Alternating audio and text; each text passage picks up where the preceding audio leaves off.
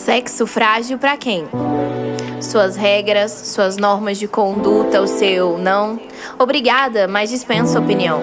Nós somos muitas, plurais, e o seu padrão não se encaixa na nossa concepção. Eu me relaciono com quem eu quiser, se eu quiser e como eu quiser. O que eu visto e como falo não está aberto à discussão.